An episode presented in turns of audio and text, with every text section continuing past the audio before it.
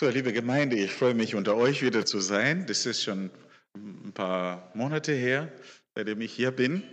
Ich freue mich sehr, unter euch zu sein und ich fühle mich hier sehr wohl. Mein Name ist Rinos Muchenagumbo. Viele von euch kennen mich schon, äh, ursprünglich aus Zimbabwe. Ich wohne in Höchstadt an der Aisch, das ist äh, ein paar hundert Kilometer von hier. Aber es ging gut, am Samstagmorgen schlafen die Leute und deswegen kann man einfach vor sich hier äh, fahren, das ist kein Problem. Kein Stau. Und erst um 10 stehen die auf und da sind wir ja schon mitten im Gottesdienst. Die haben Bodyguards gespielt vor Jesus, weil als einmal Jesus in Jerusalem war, da kamen die Mütter und die hatten ihre Kinder, Kinder wie ihr. Die Mütter kamen zu Jesus. Und was wollten die Mütter? Was wollten die Mütter? Was denkst du, was die Mütter wollten mit ihren Babys? Wie wieder? Ich nicht. Weißt du nicht? Ich sag dir jetzt gleich. Ich sage euch gleich. Die Mütter, die wollten, dass Jesus die Kinder segnet. Ja?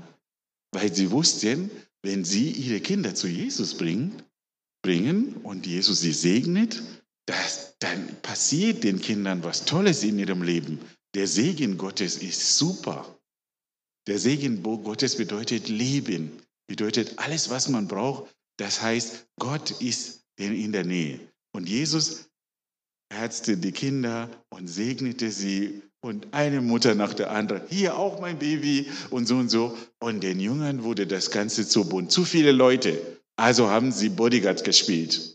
Ja, und die standen da und haben die Mütter weggeschoben. Weg hier, Platz da. Haben die eine Sperre gemacht, eine Absperrung gemacht vor Jesus. Und die Bibel sagt, dass Jesus ungehalten war. Was wisst ihr dieses Wort ungehalten? Was bedeutet ungehalten? Er war sauer.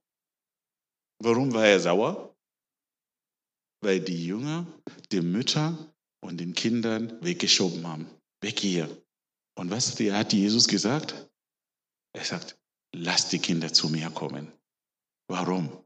Denn das Himmelreich gehört den Menschen, die wie diese Kinder sind. Das gehört das Himmelreich. Wenn die Menschen, alle eure Eltern und die wichtigen Leute sich so verhalten wie ihr, wie Kinder seid, die Gott und Jesus lieben, dann gehört denen auch das Himmelreich. Jesus liebt die Kinder. Und ihr könnt zu Jesus immer kommen. Wie kommen wir zu Jesus? Wie machen wir das? Wenn du betest, kommst du zu Jesus. Jesus ist da, auch wenn du nicht siehst. Und wenn du zu Jesus betest, dann hört er dich. Weil Jesus sagt, lass die Kinder zu mir kommen. Jederzeit können wir zu Kindern kommen. Und niemand darf Bodyguard spielen und sagt, du kannst nicht zu Jesus kommen. Du kannst jederzeit zu Jesus kommen. Das ist die Kindergeschichte hier ausschalten?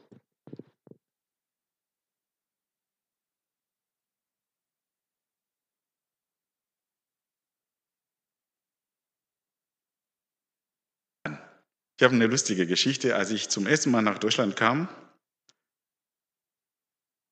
ähm, da habe ich ähm, meinen Tee geschlürft, weil bei uns war das ganz normal. Ich wohnte bei einer Familie, die recht reich war. Und äh, diese Familie war sehr reich und die Oma, ich habe zu der Frau gesagt, Oma, die Frau von diesem Unternehmer, bei dem ich meine Ausbildung gemacht habe, äh, wohnte ich bei ihr und die hatte dann Besuch gehabt und wir, äh, sie hat dann Kuchen gebacken und sowas und wir saßen da und haben Kaffee getrunken. Also ich habe Kaba bekommen und ich habe meinen Kaba geschlürft, weil er zu warm war, zu heiß war. Ja, aber sie hatte Verständnis für mich. Wisst ihr, was sie gemacht hat? Sie hat einfach meine Hand angefasst und gesagt, lass ihn abkühlen. Ja. Sie hat nicht geschimpft, sie hat mich nicht böse angeschaut, sie hat mich einfach mal auf der Lass ihn abkühlen. Habe ich verstanden. Nicht schlürfen, okay. Also es ist, es ist wunderschön, wie, wie Gott uns annimmt. Wie jedes Jahr ich schaue auf die Uhr. Ihr habt ja normalerweise, es äh, gibt ja mehr so Zeit. Ich versuche, dass wir rechtzeitig fertig werden durch die Jubiläum und alles hat die Schwester mich gefragt. Äh, kommst du klar mit der Zeit? Wir haben noch was vor und ich finde das toll. dass, dass du 70 Jahre äh, in Glauben bist, dass du 70 Jahre getauft bist, seit deiner Taufe, dass man so lange bei Gott bleibt, es ist eine wunderbare Sache. Es ist ein großer Segen. Manche Leute sind ein paar Jahre und kehren schon wieder zurück zu ihrem alten Leben. Und dass ihr auch fünf Jahr, 25 Jahre äh, getauft seid, das ist eine wunderbare Sache. Ich lobe und preise Gott. Jedes Mal, wenn ihr was gesagt habt und eure Taufsprüche gelesen habt, habe ich Gott gelobt und gepriesen in meinem Herzen.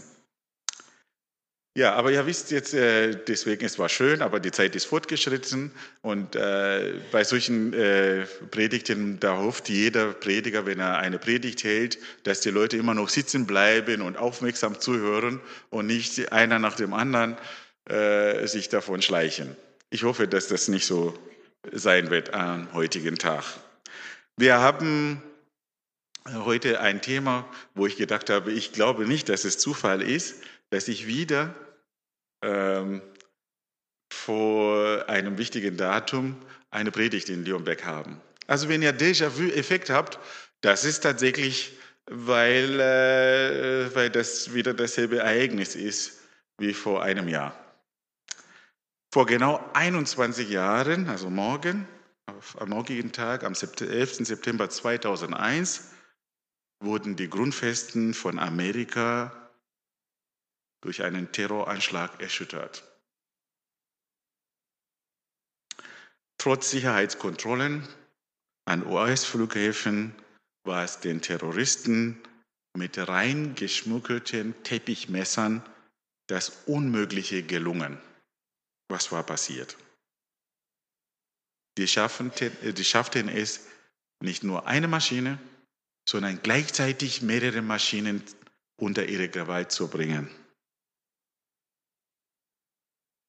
Und was war ihre Absicht? Die wollten die Flugzeuge samt ihrer Besatzung voll beladen, voll betankt mit Kerosin als Bomben nutzen, um in die Gebäude vom World Trade Center, damals waren zwei wunderschöne Zwillingstürme, reinzufahren. Dass Amerika so verwundbar sein könnte, hätte sich keiner gedacht. Keiner hätte sich das vorgestellt, dass das wirklich in Amerika passieren könnte. Bis an dem Morgen, wie aus heiterem Himmel, plötzlich zischte es und donnerte es über den Himmel von New York und dann mit ohrenbetäubendem Krach explodierten die Türme und setzten sich in Brand, einer nach dem anderen. Also es war nicht viel Zeit dazwischen, wie die Türme angegriffen sind. Und woanders im Pentagon krachte auch ein Flugzeug und das andere irgendwo auf einem Feld. An jenem Tag fanden ca. 3000 Menschen ihren Tod, ihren schlechtlichen Tod.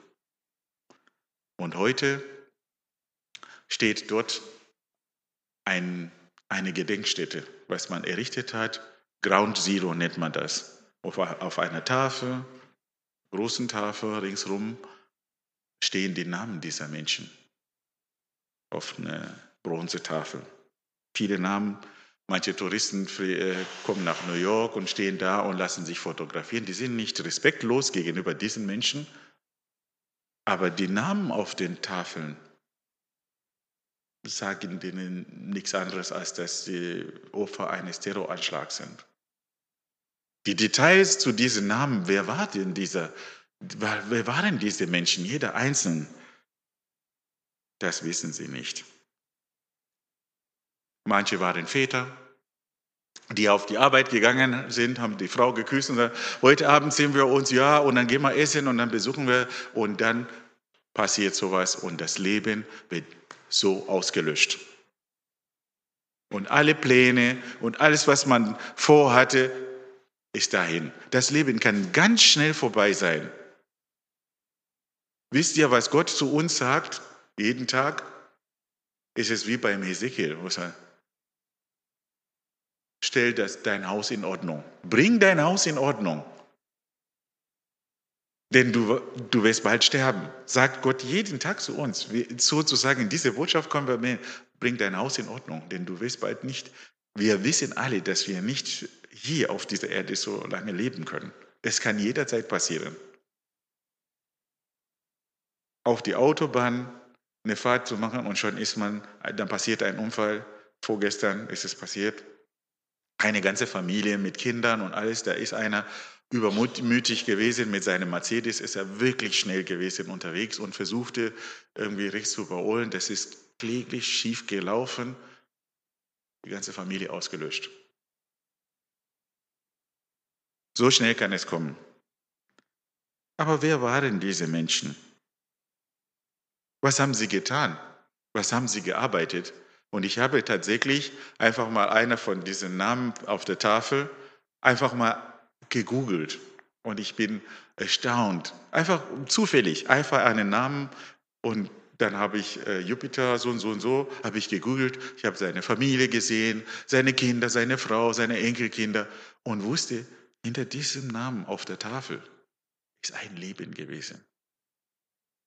Aber was für ein Leben war das denn? Wie wurde denn dieses Leben gelebt?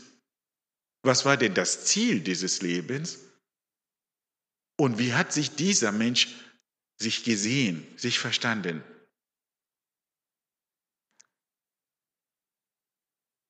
Wenn heute dich jemand fragt, wer bist du? Es gibt ja drei Wege, wie man diese Frage stellt. Die eine Frage ist, wer bist du denn? Das ist so herablassend. Oder was meinst du, wer du bist? Aber die Frage, die wir alle beantworten müssen in unserem Leben, ist, wer bin ich? Man könnte dann, wenn ich, wenn ich so frage unter uns, lass uns mal vielleicht mal, ich, ich bin mal gespannt, was ihr antwortet. Wenn ich dich frage, wer bist du? Was würdest du antworten, Sven? Wer bist du?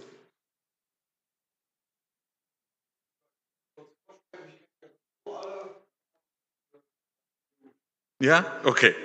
Aber wie vorstellen, ich bin hier geboren und so und so und so. Also das heißt, wir definieren uns, bei uns in Zimbabwe zum Beispiel, wenn jemand sagt, wer bist du, dann sagt man, ich bin die Mutter von. Also bei Frauen, ich bin die Mutter von. Und so heißen auch die Frauen. Die heißen nicht Elisabeth, Markus oder sowas, sondern heißt es die Mutter von. Immer. Meine Frau heißt die Mutter von Michelle.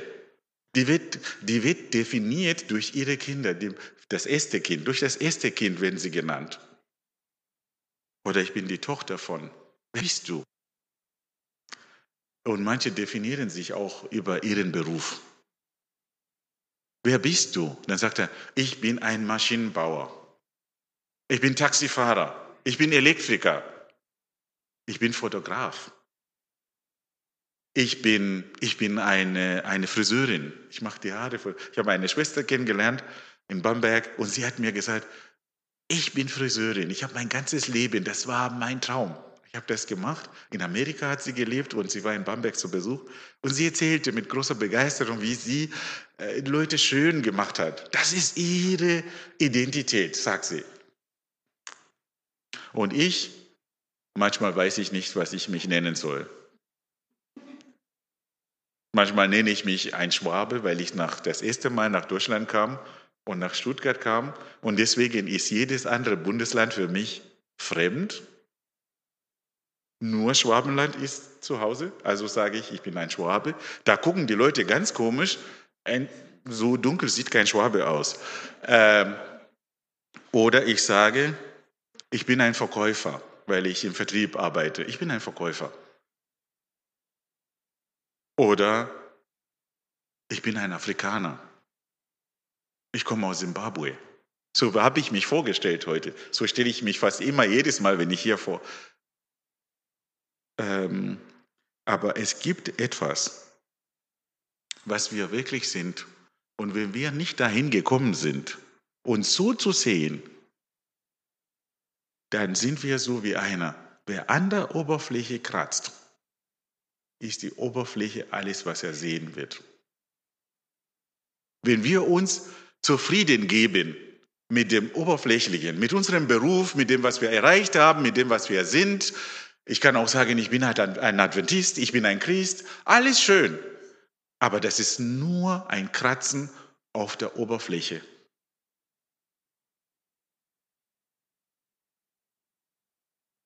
In 1. Johannes Kapitel 3, Vers 2 möchte ich diesen Text nochmal lesen und ich bitte euch, hinter euren Namen das zu schreiben, was hier steht. Meine Lieben, wir sind schon Gottes Kinder. Das heißt, wir sind bereits Gottes Kinder. Wir streben nicht an, dass wir Gottes Kinder werden. Wir sind es bereits aber es ist noch nicht offenbar geworden, was wir sein werden.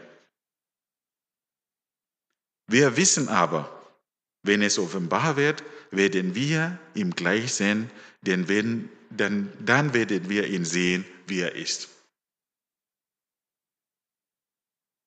Mit dem, was wir alles machen, andere Menschen können dich anschauen und sagen, das ist ein Schwarzer, haben mich manche Leute genannt, das ist ein Afrikaner. Das stimmt da alles. Sie können sagen, das ist der und der. Das ist, das ist eine Putzfrau. Oder das ist ein Lkw-Fahrer. Für die Leute, die einen so sehen, kratzen sie nur an der Oberfläche. Wir sind Gottes Kinder. Und dann kann einer sagen, ja, wir sind Gottes Kinder, habe ich auch schon mal gehört und so und so. Nein, Was bedeutet es denn, Gottes Kind zu sein? Das bedeutet, dass der Ewige, der Urheber allen Lebens, der die Welt geschaffen hat mit dem Wort, mit dem Hauch seines Mundes, der alle Dinge ins Dasein berufen hat, wo nichts war, dass er mit dir verbunden ist dass du nicht für dich alleine losgelöst irgendwie dein Leben lebst, dein Leid und dein Klagen und alles, was du erlebst und Dinge, die du in deinem Leben siehst, was dir jeden Tag passiert, dass es egal ist, dass du irgendwo gelandet bist wie Unkraut, einfach wächst, sondern Gott, der die Himmel geschaffen hat, dich absolut und explizit gewollt hat und will, dass du verbunden bist mit ihm, der da, von, von dem es in der Bibel sagt, dass alle Dinge möglich sind. Dass da nichts fehlt von dem, was er kann und was er will und dass er dich will. Und manchmal leben wir unser Leben und sagen, was bin ich denn schon? Und ja, wo ist denn Gott? Ich habe kein Geld auf dem Konto. Wo ist denn Gott? Ich habe in der Sabbatschule erzählt, wie ich so äh, Leute um Geld gebeten habe, weil ich, weil ich nichts hatte, weil es zu wenig war. Und an dem Tag, wo ich entschieden habe, wer bin ich denn eigentlich? Ich bin Gottes Sohn. Ich bin Gottes Kind. Muss ich den überhaupt um Geld betteln?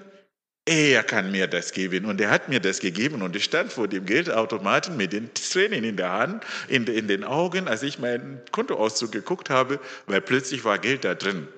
Wie ist das gekommen? Weil jemand mir zweimal was überwiesen hat und er sagt, passt schon, Gott findet Wege, wie er unser Leben steuert.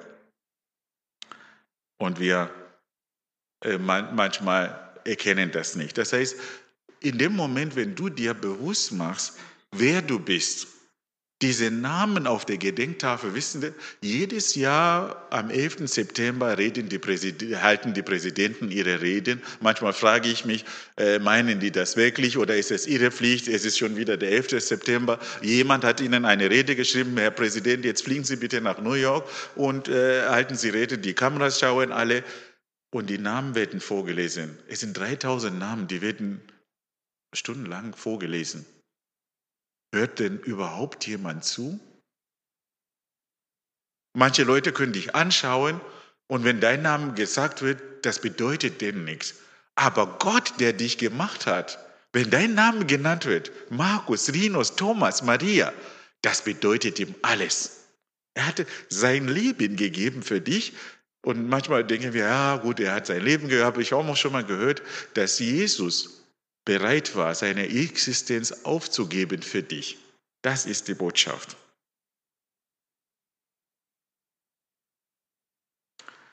Und in Apostelgeschichte Kapitel 17 bis 28 lesen wir, wie Paulus versucht hat, das nochmal darzustellen. Und er sagt, denn in ihm leben, weben und sind wir. Das hört sich nicht nach einem Aufstehen, in den Tag hineinleben und plötzlich passiert das, oh, jetzt muss ich ja mal beten, weil das ist jetzt schwierig. Ah, da hilft ja nur noch beten. Leute, das ist was ganz anderes. Das ist ein Leben und Weben, eine Verbindung zu Gott, was viel, viel näher ist als das, was wir uns vorstellen. In ihm zu leben und zu weben. So wie auch äh, die Poeten da seinerzeit gesagt haben, wir sind seines Geschlechts. Wir sind seine Kinder. Wir sind sein Nachwuchs sozusagen.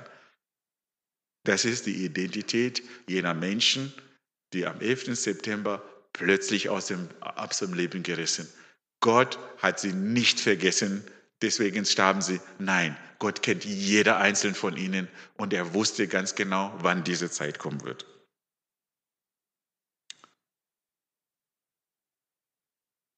Es heißt auch, dass Jesus die Quelle des Lebens ist.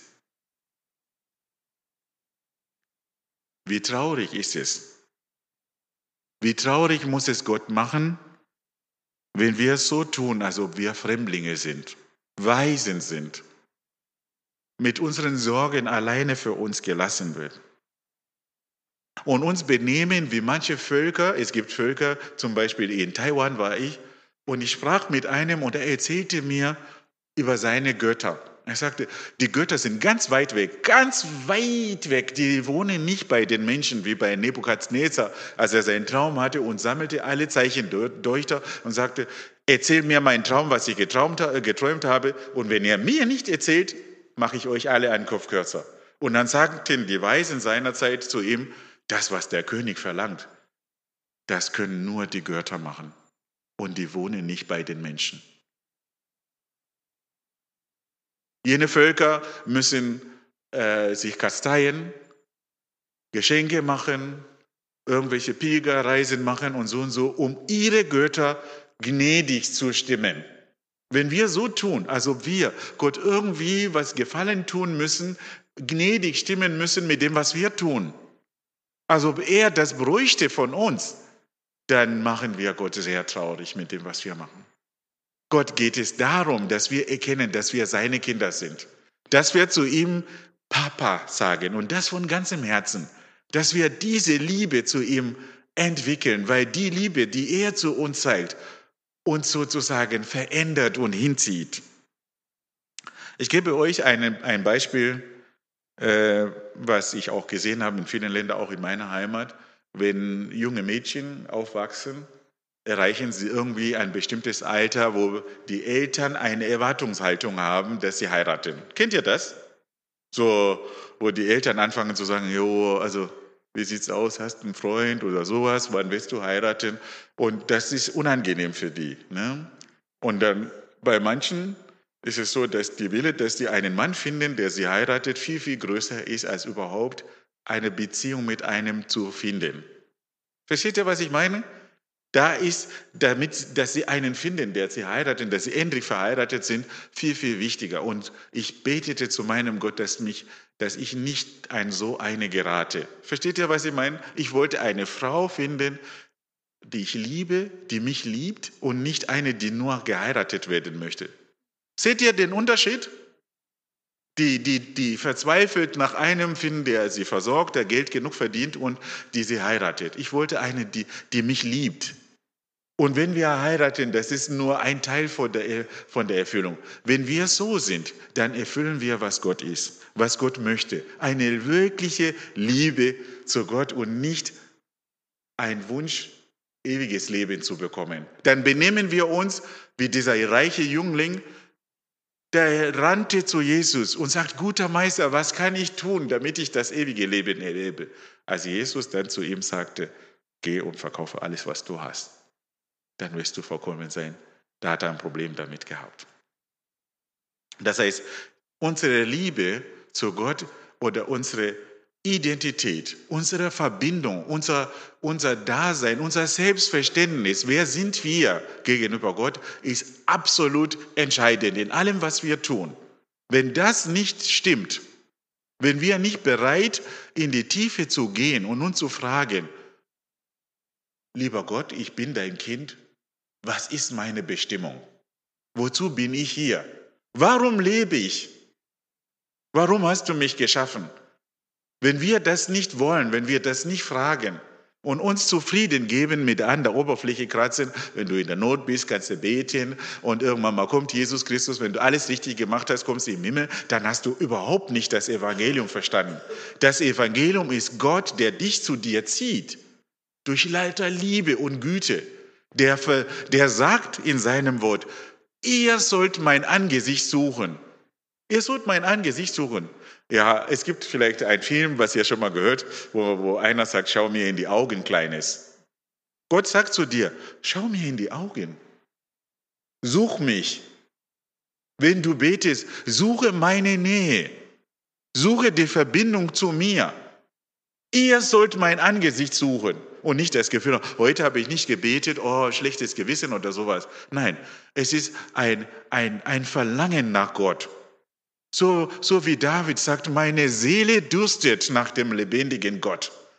Der Durst, das Verlangen nach einem, nach einem Zusammensein mit Gott.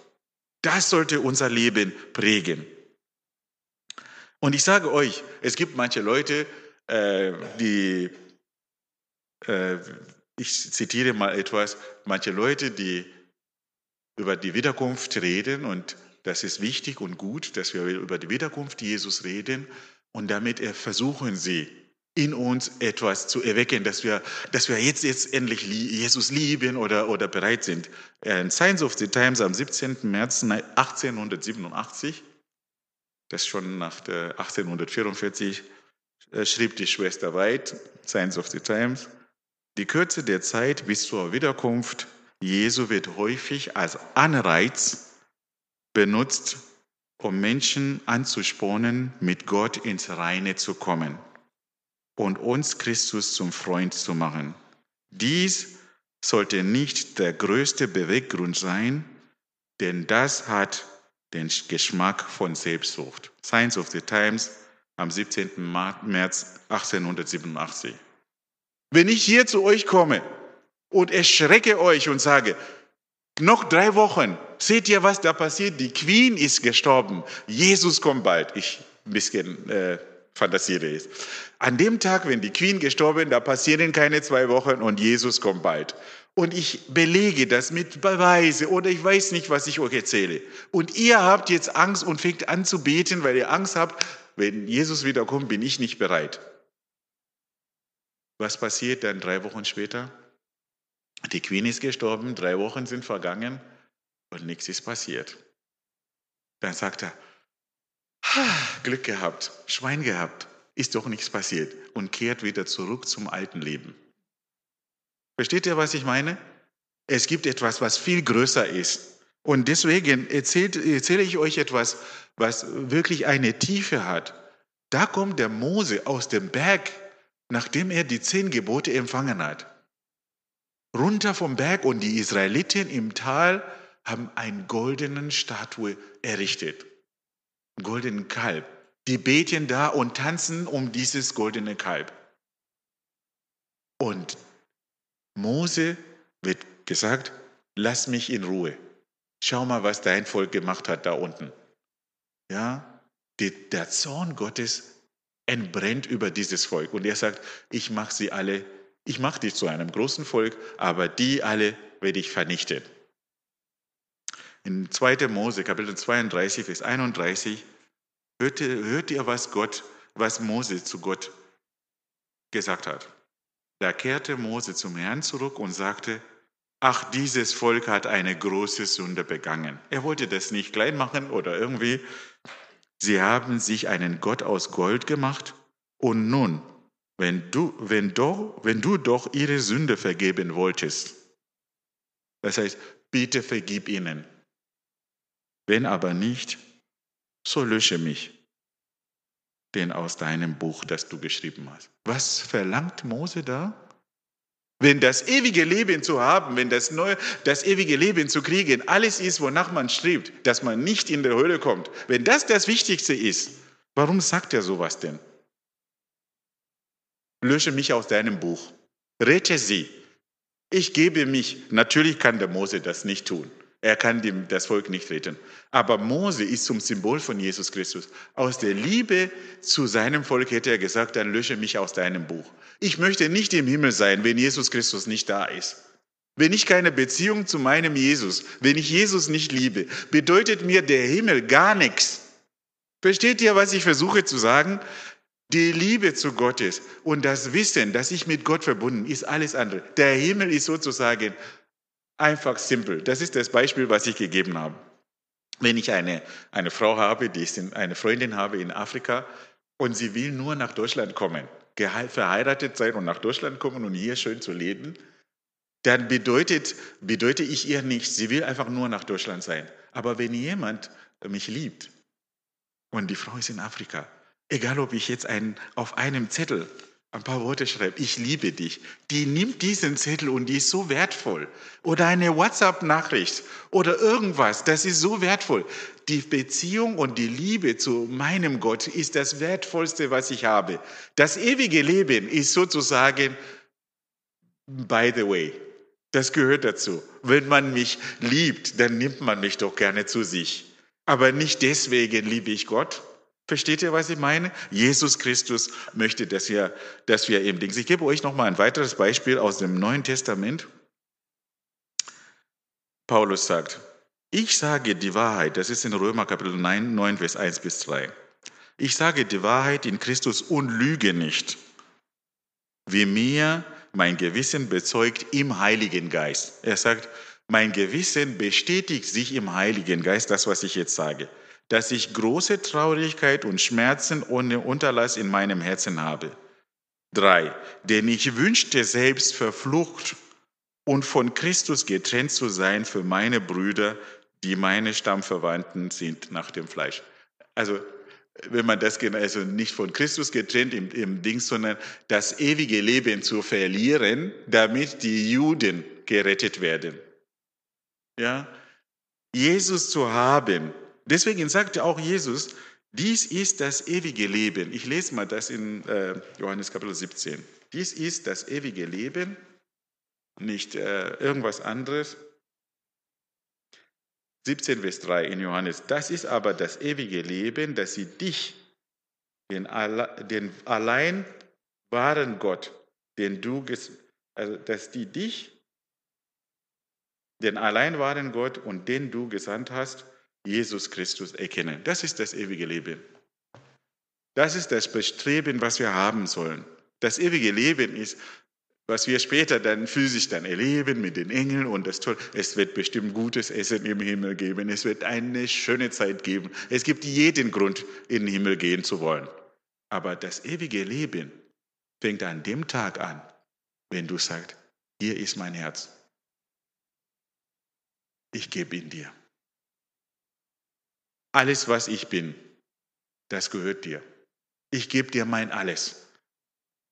Das ist ein, eine Hingabe, ein Surrender. Nicht ich bin jetzt wichtig, sondern du, Herr, komm in mein Herz und wohne in meinem Herzen. Das ist das ewige Leben, Jesus Christus zu erkennen, ihn bereit aufzunehmen.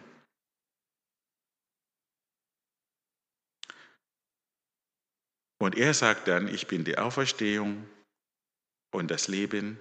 Und wer an mich glaubt, wird leben, selbst wenn er stirbt. Das heißt, selbst wenn wir sterben, das ist, das ist gar nichts. Und jeder, der an mich glaubt, wird in Ewigkeit nicht sterben. Wer den Sohn glaubt, Johannes Kapitel 3, Vers 36, wer den Sohn glaubt, der hat das ewige Leben. Wer aber den Sohn nicht glaubt, der hat das Leben nicht, sondern wird den Sohn, den Sohn Gottes, bleibt, der Sohn Gottes bleibt über ihn. Und die Kinder Gottes, weil sie so diese Hoffnung in sich tragen, weil sie erfüllt sind vom Geiste Gottes, weil für sie nichts anderes wichtig haben. Wenn sie Jesus Christus haben, so suchen sie nichts anderes. Da brauchen sie gar nichts anderes. Die sind satt, die sind zufrieden in Gott, weil sie wissen, dass sie verbunden sind mit Gott. Schämen sie sich nicht das Evangelium. Die bezeugen über das, was sie erfahren haben, über Gott zu anderen Menschen und das ist authentisch. Das kommt an. Nicht das theoretisch, oh, ich muss missionieren, sondern wir schämen uns des Evangeliums nicht, weil das ist eine Kraft Gottes zur Erlösung der Menschen. Wenn wir sagen zu den Menschen, Jesus liebt dich, das, was sie erkennen, was sie sehen in uns, ist diese Verbindung zu Gott. Das ist wie eine Quelle lebendigen Wassers, das aus uns immer ständig quillt. Amen. Vater im Himmel, wir danken dir, dass wir zu dir sagen können, Papa, wir bringen unsere Herzen vor dir, wie sie sind. Nimm unsere Herzen an, lieber Gott, und reinige unsere Herzen. Erfülle du uns mit deinem Geist und bestätige du unserem Geist, dass wir deine Kinder sind. Denn wir bitten im Namen Jesu. Amen.